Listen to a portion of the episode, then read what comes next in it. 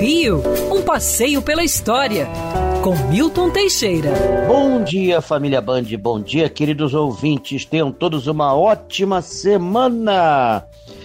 E nesta semana nós temos um feriado, dia 20 de janeiro, o mais antigo feriado da cidade do Rio de Janeiro, cujas origens remontam ao século XVI. É o dia de São Sebastião, padroeiro da cidade do Rio de Janeiro. Mas sempre foi assim? Bom, São Sebastião não era o santo mais querido aqui entre os cariocas, mas era o santo que lembrava o rei de Portugal.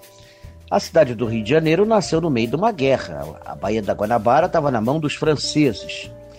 E os portugueses, querendo marcar a presença lusitana, é, deram como padroeiro do nascente burgo o santo São Sebastião. São Sebastião nunca esteve no Rio de Janeiro, nem poderia ter estado. Afinal de contas, ele nasceu no ano 250.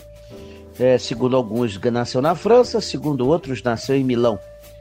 Era pleno Império Romano e naquela época ser cristão era uma condenação à morte. Sebastião era cristão. Ele conseguiu subir no exército quando era imperador Marco Aurélio Carino e chegou a chefe da guarda pessoal do imperador Diocleciano. Descoberto, recusou-se a renegar sua fé.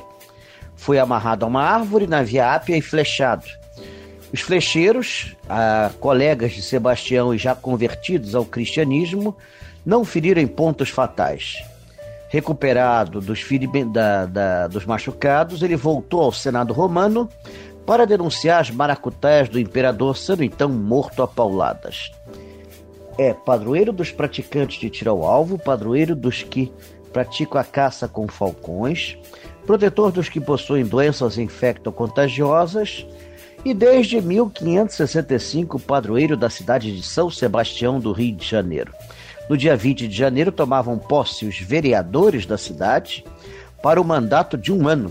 Naquela época eram só três vereadores eleitos por voto indireto. Não recebiam salário, era uma honra servir a sua cidade. Se faltasse dinheiro, botavam do próprio bolso. Se roubassem, degredo para a África.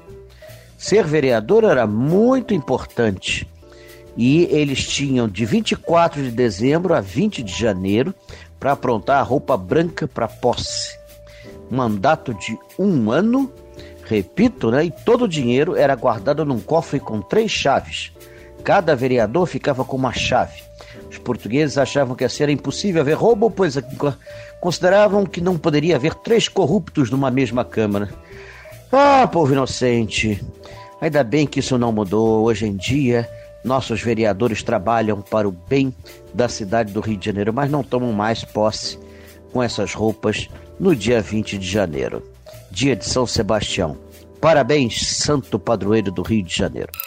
Quer ouvir essa coluna novamente? É só procurar nas plataformas de streaming de áudio. Conheça mais dos podcasts da Band News FM Rio.